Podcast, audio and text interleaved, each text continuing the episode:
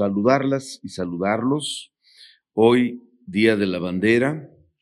Eh, acuérdense que se está pensando en que la bandera nacional, bueno, los actos para recordar y conmemorar a los símbolos patrios a lo mejor se intensifica más en los próximos eh, meses, de tal manera que todos los días haya honores a la bandera, no solamente los lunes, y algunos los hacen cada mes, se, se ha relajado mucho ese asunto. Pero bueno, queremos platicarles, compañeros, compañeras, un tema muy bonito, muy importante, acerca del impacto y el crecimiento y todo lo que ha significado el programa Palomas Mensajeras.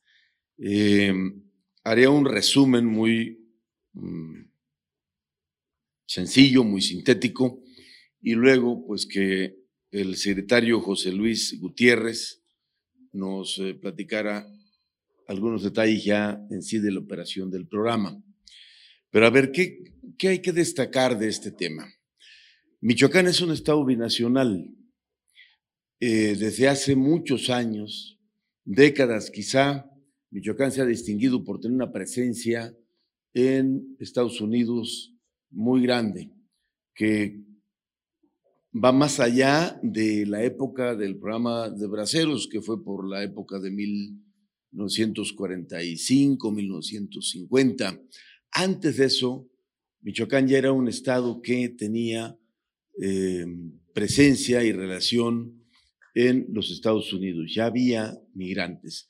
Algunos eh, refieren que esta red de migración y de presencia de michoacanos en Estados Unidos eh, debe de tener unos 150 años. Es decir, no es una cuestión reciente.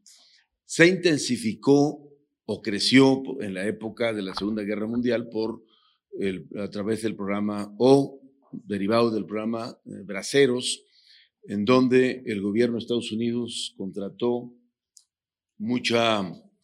Eh,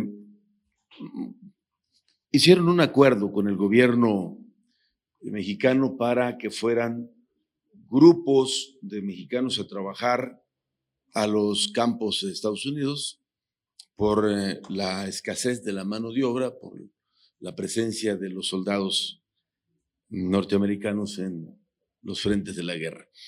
Ahí creció mucho y luego vino otra época también de expansión o de que se multiplicó eh, la migración que fue alrededor de los años em, a partir de mediados de la década de los 90. Eh, recordaremos que la temporada que hay el registro del mayor número de michoacanos saliendo de su tierra, eh, así está medido, fue por los años 2000, en donde eh, la migración se intensificó de manera muy fuerte. Estamos hablando de la suma de alrededor de 120 mil, 125 mil personas cada eh, por un periodo de cinco años. Eh, incluso más, llegó incluso en algún momento a, ser 50 mil los migrantes michoacanos que dejaban su tierra. Eso se ha revertido y hoy son más los que regresan que los que se van eh, y es un dato muy relevante. Tenemos una migración negativa. Para el caso de Michoacán, que era el estado que más expulsaba eh, gente. Sin embargo, la presencia de Michoacán en la Unión Americana llegó para quedarse, porque ya son generaciones y estamos hablando de que hay en Michoacán 5 millones, lo ratificará el, censo que está en marcha, porque la cifra que, que, conocemos es derivada del censo 2010 y que hubo algún recuento en el 2015, pero que no es un, no es un censo propiamente el que se hace a mitad de los 10 años. El que va a reflejar ya algo más preciso será el que está ahora en marcha, que es el Censo Poblacional 2020. Salud, salud, salud, salud. Ese censo 2010 refería que Michoacán tenía una población de 4.650.000 michoacanos. Entonces estamos hablando en una proyección muy sencilla de 5 millones de michoacanos viviendo acá y 4 millones michoacanos que viven temporadas allá, temporadas aquí, o van y vienen. Entonces somos por ello un Estado binacional. Eh, luego, el eh, apoyo que nuestros migrantes le mandan a su tierra sigue siendo muy significativo. Este año enviaron, el año que terminó más bien 2019, la, la cifra que nos da el Banco de México es de 3.585 millones de dólares que enviaron los migrantes ah, a través de remesas a sus familias en, en, su tierra y para distintas cosas que ellos realizan en sus comunidades de origen. Eh, esto también pues permite que haya una relación muy cercana. Cada quincena o cada mes le mandan dinero a su familia, a los paisanos. Es algo excepcional que aunque tengan años allá, siguen enviando eh, apoyo a su familia. Eh, también eh, la cercanía con la familia permite que ellos no dejen de estar incidiendo en la vida de Michoacán, en lo que sucede en Michoacán. Para ello también hay que destacar que Michoacán ha sido el estado siempre que se ha mantenido a la vanguardia en apoyo a la migración, en apoyo a sus migrantes. Fuimos los primeros en crear una instancia de seguimiento, acompañamiento y de eh, generación de políticas públicas, construcción de políticas públicas para atender la migración o para darles seguimiento, que incluye la atención. Ustedes saben que nuestros paisanos siguen regresando a sus mm, difuntos a su tierra, a su lugar de origen. Ha sido un debate con ellos eh, a veces muy álgido porque la Secretaría se gasta una buena parte de su presupuesto en pagar los traslados de eh, los cuerpos de nuestros hermanos que eh, fallecen allá. Y aunque se ha platicado con ellos para que el mecanismo fuera más sencillo, e incluso un acuerdo para la cremación, que entonces sería más fácil traer una urna con los restos, que traer eh, la caja y, todo lo que esto implica, pero mm, imposible. la costumbre de mandar a sus difuntos también es parte de esa relación cercana con su familia. Eh, hemos sido los primeros en tener eh, una política pública estructurada para ello a través de muchas acciones no solamente de apoyo, sino también de estudios y análisis, de foros, de eh, congresos, de intercambios eh, para el análisis y la revisión del fenómeno migratorio. Los hemos acompañado prácticamente en todo a los paisanos, incluso en los momentos más críticos por los cambios de administraciones y las amenazas, las redadas, eh, los cambios en las políticas públicas en Estados Unidos, que muchas veces apoyan, eh, digo, afectan la vida de nuestros paisanos allá, pero siempre ha habido solidaridad y siempre ha habido mucha capacidad de movilidad de nuestros hermanos del otro lado de la frontera. Cuando empecé yo el gobierno, cuando empezamos esta administración, hicimos varios compromisos con los migrantes eh, hicimos un documento que contenía 10 acuerdos básicos para la atención a los migrantes. El primero fue la iniciativa que yo envié al Congreso para crear la figura del diputado migrante. Mi propuesta sigue siendo la misma, que se dejen cuatro espacios en el Congreso del Estado para los migrantes, dos mujeres y dos hombres.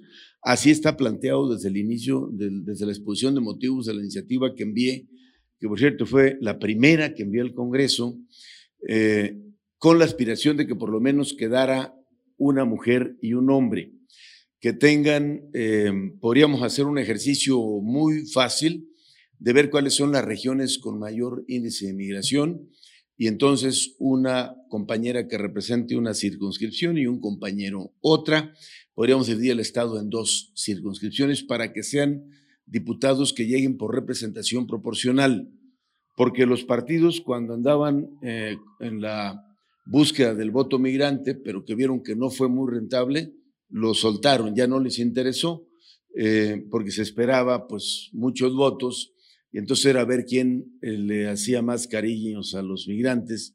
Como eso no se reflejaba numéricamente, entonces ya no hubo mayor interés. Pero yo sigo pensando que por lo menos una y una debiera un compañero y una compañera, una compañera un compañero en el Congreso, y es una reforma a la Constitución. Eh, y sería tan sencillo como que en lugar de tener 16 eh, eh, espacios en la lista para que los partidos distribuyan sus migrantes, lo bajaran a 14 y dejan dos espacios para los migrantes. Este, y, eso resolvería. O tampoco veo problema que se aumenten dos. Eh, con un plan de austeridad en el Congreso, hasta sobra para que entraran dos migrantes más y, entonces tuviéramos la representación de nuestros compañeros de, una población muy importante de Michoacán, que está fuera del Estado y fuera del país, que tuviera voz en la representación popular. Ese es un compromiso. Mi compromiso fue de enviar la iniciativa. Ellos harían la, gestión, el cabildeo y el diálogo con las diputadas y los diputados. Y yo espero que haya eco, que haya sensibilidad para escuchar eh, las inquietudes de nuestros hermanos migrantes. Dos, el Centro de Atención al Migrante, este lo creamos junto con la Universidad Michoacana y está en funciones.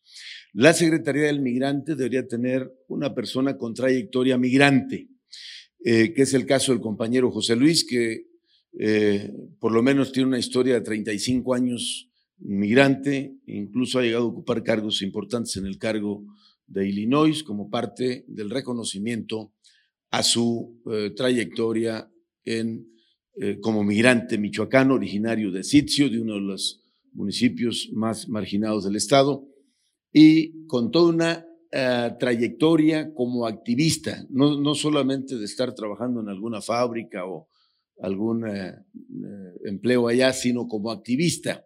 Incluso si ustedes lo ven al principio le costaba mucho trabajo, porque él estaba acostumbrado a estar echando cocolas al gobierno y de repente estar adentro no es lo mismo ser borracho que cantinero, entonces este, cambió la, la cosa, pero ese fue el compromiso y lo cumplimos de sobra. Eh, el Consejo Consultivo se reactivó, se rediseñó y funciona, se reúne cada seis meses con una nueva estructura y con nuevas funciones. Eh, estamos eh, en un proceso de terminar la propuesta para ante la ausencia de recursos de los programas federales. Acuérdense que se eliminaron todos los programas federales de apoyo a los migrantes. Nosotros vamos a poner en marcha próximamente el programa Uno por Uno. Eh, para que eh, los eh, compañeros puedan seguir invirtiendo y esto lo vamos a hacer, lo podemos ampliar nuestra capacidad y mm, sumamos municipios, gobierno del Estado, migrantes y en algunos casos alguna fundación, algún organismo empresarial que quiera ayudarnos con alguna, pues una parte de lo que se invierte. Vamos a ver si con esta fundación mm, llamada Mariana Trinitaria podríamos poner el gobierno del Estado, el municipio, el migrante y que otra parte la pusieran ellos. Y entonces que no desaparezca el programa de inversión que traían nuestros compañeros acá. Y déjenme decirles que ellos están invirtiendo propiamente. Si nosotros en algunas áreas, zonas del Bajío, municipios, traen proyectos productivos, sobre todo para la exportación de berries. O sea, eh, están ellos buscando la manera también de invertirle al Estado, otros en proyectos de aguacate y en fin. También eh, estamos, em, hemos estado, y en esto sí no hemos podido, que es, eh, incluso vi una nota en algún diario por ahí del tema del Banco Migrante. El problema es que es un verdadero viacrucis que la Comisión Nacional Bancaria de Valores y todos estos esquemas te autoricen un banco local. Es más fácil sacarse la lotería eh, que un banco local. Y yo estoy platicando a ver si podríamos hacer algún esquema de, acuerdo con el Banco del Bienestar, que se supone tendrá muchas sucursales en todo el país y nosotros no somos la excepción, y poder armar algún acuerdo para ayudarle a la familia, a las familias de los migrantes. El tema, o a ver si con sí financia, que es, digamos, un instrumento financiero del gobierno del Estado, como que tiene funciones de banca social, para ver si podemos hacer por lo menos un modelo. No se trata solo de una ventanilla para que los paisanos manden sus remesas. Se trata de un instrumento que les permita ahorrar y les permita invertir. Yo les hacía eh, un rápido desglose ahora que estuvimos en, en Los Ángeles con, con las eh, compañeras del programa Palomas Mensajeras. Les explicaba porque nos decían, a ver, usted tiene que estar más aquí, tiene que venir más porque veo muchos michoacanos acá. Dije, sí, pero a ver, los compañeros nos piden apoyo, eh, nos piden que les ayudemos con cosas y ellos mandan dinero a sus familias, fíjense lo que son las cosas. El valor de los 3.585 millones es similar al presupuesto del Estado, que tiene el gobierno del Estado. Entonces, les decía yo, a ver, con que a través de una institución bancaria que ustedes pusieran el dinero, eh, en los momentos mejores de la Secretaría del Migrante ha tenido 60 millones de presupuesto. Si nosotros le pusiéramos el 1%, un punto porcentual de ese, de ese volumen de dinero se quedara en un fondo de apoyo, serían más de 800 millones de pesos. No tendrían necesidad los paisanos de andar pidiendo este dinero para, para sus cosas. Un punto porcentual pero voy más allá. Si la mitad de ese dinero que envían los migrantes se fuera a través de ese banco y el banco tuviera mecanismos de inversión, porque los bancos tienen muchos candados para poder hacer eso, programas de inversión, puede ser un extraordinario instrumento de inversión para obras, para desarrollo, para proyectos de gran visión, podrían invertir en el puerto de Lázaro Cárdenas, porque allá hay muchas áreas de oportunidad en el puerto.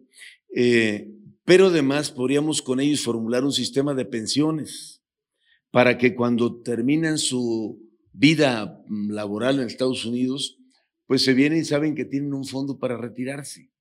No que hoy llegan después de 40 años de haber estado mandando dinero y, y llegan acá y no tienen ni dónde vivir porque el dinero se consumió en la fiesta de los 15 años, en el bautizo, en la ropa, en la comida, y como el tiempo pasó, la familia acá ya tomó otro rumbo, los hijos se casaron, la señora se encontró otro novio, o, lo que sea, y entonces ya no, ya no hay, se, se acabó, y llegan los paisanos a un destino inhóspito porque no, ya no tienen este, eh, dónde llegar y poder reintegrar a su familia. Entonces, todas esas ventajas puede tener el banco, pero ah, qué difícil ha sido y, de plano muy complicado. Me rindo por el lado de, la posibilidad de que las eh, instituciones reguladoras nacionales nos autoricen. Entonces voy a ver si a través de financia logramos hacer algo. Eh, entonces ayuda, que no paguen comisiones al enviar su dinero. Ayuda a que creen su fondo de retiro. Ayuda a que dejen, eh, a que su dinero se convierta en un fondo de inversión y que ganen más dinero. Entonces, ahí hay un área de oportunidad, pero ese punto ya me extendí, no lo hemos podido concretar. También el compromiso de seguir apoyando las casas Michoacán allá. Pasamos por una etapa muy crítica que no tuvimos manera de fortalecernos, pero este año lo vamos a hacer en condiciones ya de, menos presión para que eh, siga habiendo un espacio de atención a los hermanos migrantes, eh, sobre todo donde hay mayor presencia de michoacanos. El, lo otro que es de cajón es el tema de la transversalidad, es decir, no solamente la Secretaría del Migrante atiende a los, a los compañeros migrantes, sino es para todos, salud, educación, este, atención a temas de agua potable, temas de drenajes, temas de vivienda, es decir, es transversal en eh, todos los municipios, que por cierto, tenemos eh, convenios de colaboración para atender a los migrantes con 90 municipios, que nos ha permitido darles atención a más de 250 mil migrantes. Es una cifra este, eh, inédita lo que se ha podido hacer y que incluye una tarea que ha hecho de manera muy destacada el secretario eh, José Luis Gutiérrez, de poder acompañar a los migrantes para que tramiten y tenga éxito su eh, pensión. Eso permite que llegue a Michoacán cerca de 6 millones y medio de dólares mensuales de los pensionados que viven en nuestra tierra y que están acá en su tierra. Y eh, lo, último que les comparto es nuestro programa estrella, que es Palomas Mensajeras. Estamos muy próximos a poder eh, llegar a la visa número 10.000 gracias a la gestión exitosa y puntual y a un trabajo de veras intenso que hace José Luis y el pequeño equipo que lo acompaña, porque es una secretaría muy pequeña, muy reducida, para atender las eh, solicitudes y gestiones. Y debemos decirles que estamos con mucha presión, porque no saben la cantidad de solicitudes que hay de gente que quiere ir a ver a sus hijos y pues que a veces nos rebasa la demanda ante la, con relación a la capacidad que tenemos de atenderlos, pero ha sido muy, eh, muy emotivo. Ahí estamos hemos atendido a solicitudes de, de 95 municipios.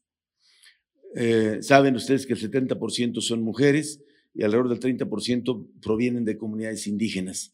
El programa más humanista que tiene el gobierno del Estado es a través de Palemas Mensajeras, y de poder unificar familias que de otra manera habrían muerto sin poder ver a sus hijos, a sus nietos. Entonces, bueno, eh, compartirles estas cifras. Eh, algo que me haya faltado, Pepe Luis, que quisieras tú agregar. Tú eres el, jefe de esto. Digo, tú eres el que sabe, porque aquí el que sabe, sabe, el que no es jefe. Entonces, este, compañeros, a ver si la otra trae su, digo, saquitos de esos para todos, ¿no, Artur? Yo me lo puse por el día de la bandera. Este, debe estar chulo. Bueno, este, si tienen alguna pregunta, si no, le dejamos para acabar.